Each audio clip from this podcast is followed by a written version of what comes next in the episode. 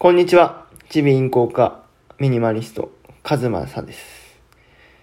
今日のテーマは、両学長から学んだこと、YouTube でリベラルアーツ大学を見て、僕が学んだこと、そして、どれだけそれが有意義か、ということについて話していきたいと思います。えーと、まあ、もうだいぶ人気のチャンネルなんで、YouTube をよく見る方は知っている方が多いと思うんですが、えー、お金の知識をたくさん教えてくれる、しかも無料で、素晴らしいチャンネルがあります。で、両学長という方が、えー、されているリベラルアーツ大学、この放送、まあ毎朝ね、朝7時に放送されるんですけど、毎朝聞いてるんですけどね、本当僕の、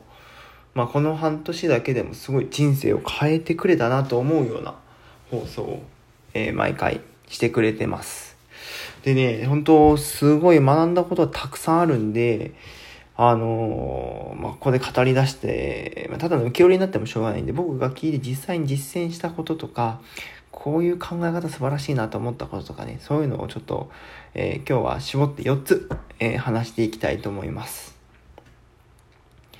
はい。じゃあ1つ目、早速いきます。1つ目。えーまずはそのお金の大事な5つの力っていう話が出てきますね。これ5つの力。1つ目が5つの目、5つの力、買いまくりですね。すいません。えっ、と、まずはね、稼ぐ力、貯める力、守る力、増やす力。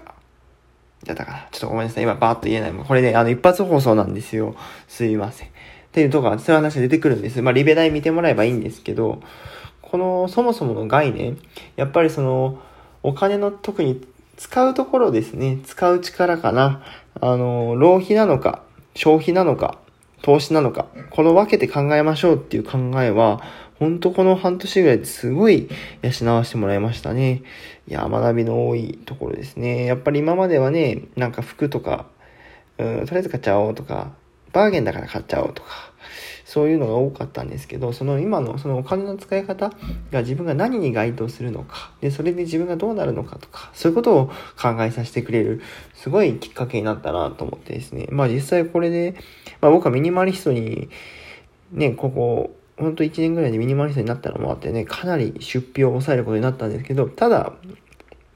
漠然と抑えるんじゃなくて、えーお金を使うときに、それが投資なのか、消費なのか、えー浪費なのか、それを考えるようになると。これはかなり、えーよ、良かったですね。あのあんまり出し惜しみなくお金は使おうという気持ちも持っているんで、あのただ、本当節約バカみたいな感じでは僕は自分でなくて、むしろ結構積極的にお金使うんですけど、使いどころをより考えるようになったと思います。はい。で、じゃあ二つ目。えー、両学長から学んだこと二つ目。えー、原因自分論。これほんといいか言い方だなと思うんですね。結局、まあ投資の話だってなんだってそうなんですけど、聞いた話を鵜呑みにして、まあうまくいかなかったりして、人のせいにするっていうのはもう間違ってると思うんですね。で、やっぱ世の中ね、やっぱこう、ちょっとこうやってね、ちょっと皮肉るようなことを言うのもあんまりどうかと思うんですけど、やっぱね、人のせいにする人が多いんですよね。で、自分も、書くより自分もやっぱそういう一面が、えー振り返ったらあったなっていう気もしたりして、この原因自分論っていう考え方大切ですよっていう、まあ、原因自分論って言葉がまずなんかこう響きますよね。すごい、それで、それからちょっとまたこう、人間性も変えてもらえるようなチャンネルだなと思っております。で、三つ目。これはね、あの、まあ、今の二つは、最初の二つはもう金受け売りというか、そのまま使ってるんですけど、三つ目は自分が感じてることなんですけど、えっ、と、僕は父親がいるんですね。一人暮らし、父親一人暮らししてるんです。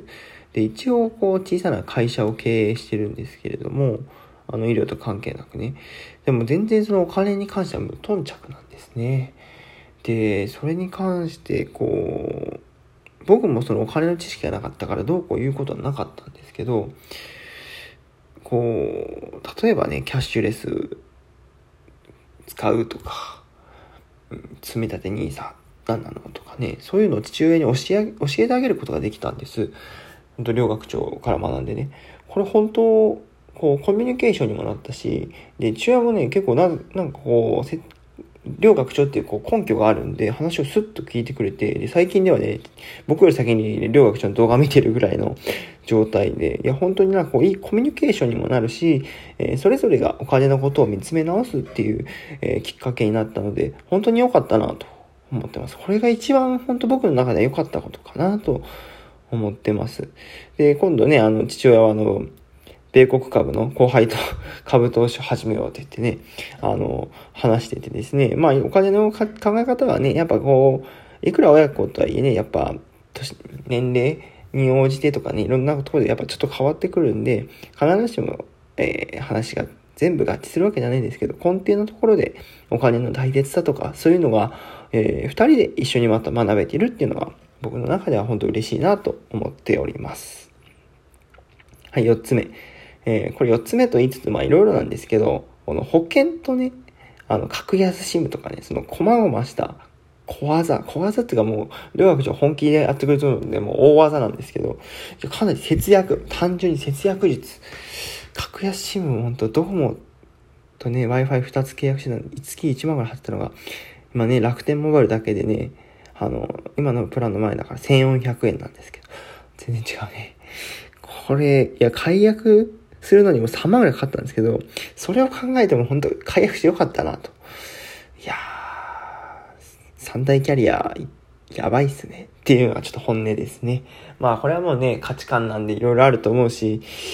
うーん、まあ僕としてはまあ、格安シムがいいかなと思います。はい。